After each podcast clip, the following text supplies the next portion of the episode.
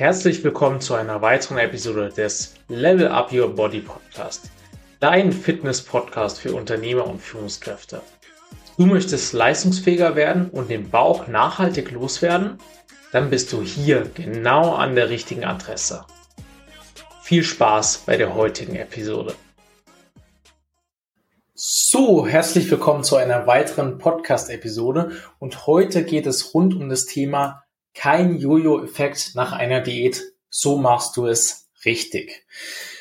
Wie so oft kennen ja viele einfach diesen Jojo-Effekt nach so einer typischen Diät. Das tritt meistens auch ein, wenn da auch sehr, sehr viel Verzicht in dieser Diät, sag ich mal, einhergeht und äh, man danach eigentlich letztendlich wieder zu normalen Ernährungsgewohnheiten zurückkommt. Deswegen macht ja oftmals auch eine Diät nicht Sinn.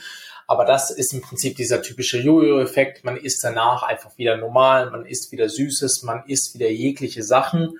Und das führt dann letztendlich dazu, dass man halt wieder, ja, relativ viel Kalorien zu sich führt und dann von einem Kaloriendefizit, also von dem, was man, dass man am Tag weniger zu sich genommen hat, um wirklich abzunehmen, dann wieder zum, ja, eher Kalorienüberschuss zu kommen, nimmt man dann schon wieder relativ schnell zu, weil man hat ja auch Körpergewicht verloren, eventuell auch Muskelmasse und das sorgt natürlich dafür, dass wir auch am Ende des Tages, also das, was wir in kompletter Ruhe, was der Körper einfach für sich selbst schon äh, zum Erhalt braucht, äh, auch schon weniger verbraucht. Das sorgt dann dafür, dass natürlich dieser Jojo-Effekt noch viel ausschlaggebender ist, äh, einmal dadurch, dass wir uns wieder normal ernähren. Und der zweite Punkt ist einfach, dass wir natürlich vielleicht auch einfach weniger Kalorien allgemein verbrauchen, weil wir weniger Muskelmasse haben, weil wir weniger Körpergewicht haben. Ich sag mal, umso mehr Körpergewicht wir haben, umso mehr verbrennen wir natürlich auch. Das ist jetzt nicht so immens,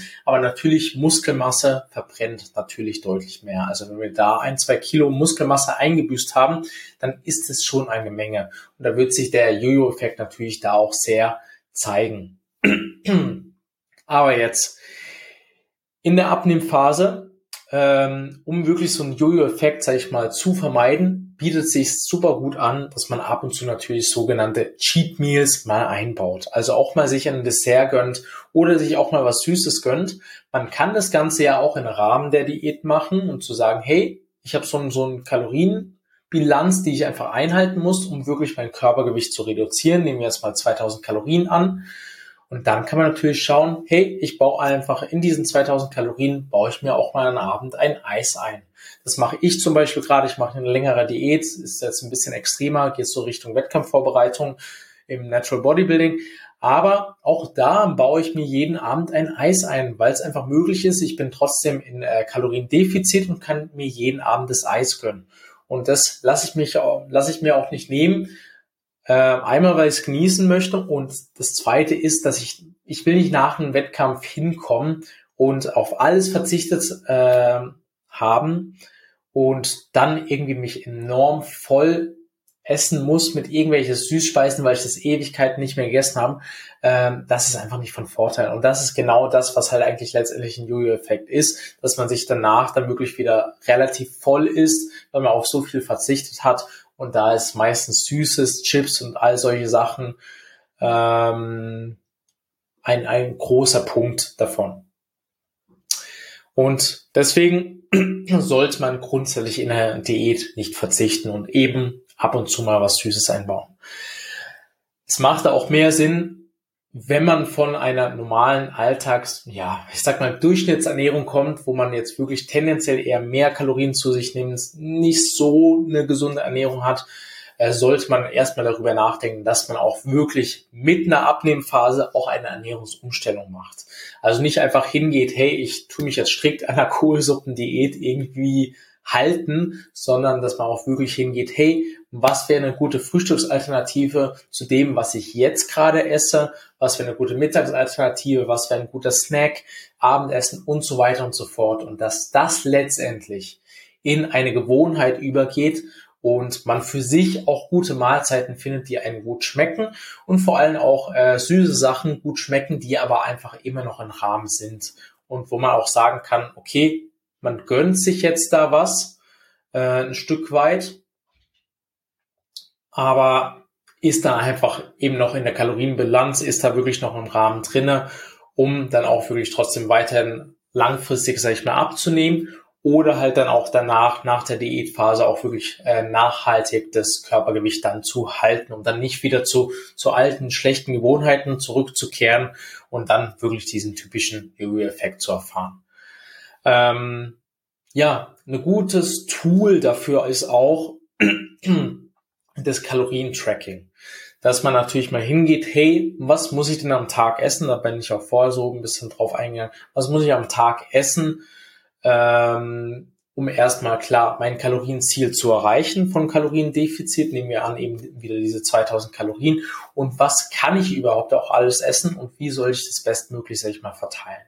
Das ist auch immer Inhalt bei mir im Coaching, da gebe ich konkrete äh, Empfehlungen auch ähm, dass man ja natürlich auf seine Eiweißzufuhr achten sollte, auf seine Ballaststoffe, Obst und Gemüse, all solche Dinge. Und da gehen wir meistens spezifisch dann auch ins Detail genau rein. Okay, was wäre das optimale Frühstück für die Person?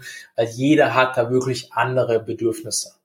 Und ähm, da ist ein Tracking auch ein Tool ähm, für eine Person, wo sagt, hey, ich möchte auch einfach eine gewisse Flexibilität haben. Ich möchte nicht immer äh, aus zwei, drei Mahlzeiten wählen müssen, sondern möchte auch sagen, hey, ich gehe jetzt mal ins Restaurant, äh, ich mache mal das, ich mache mal das, möchte aber trotzdem so ein bisschen für mich äh, im Blick behalten, wo ich denn am Ende des Tages dann auch mit den Kalorien liege.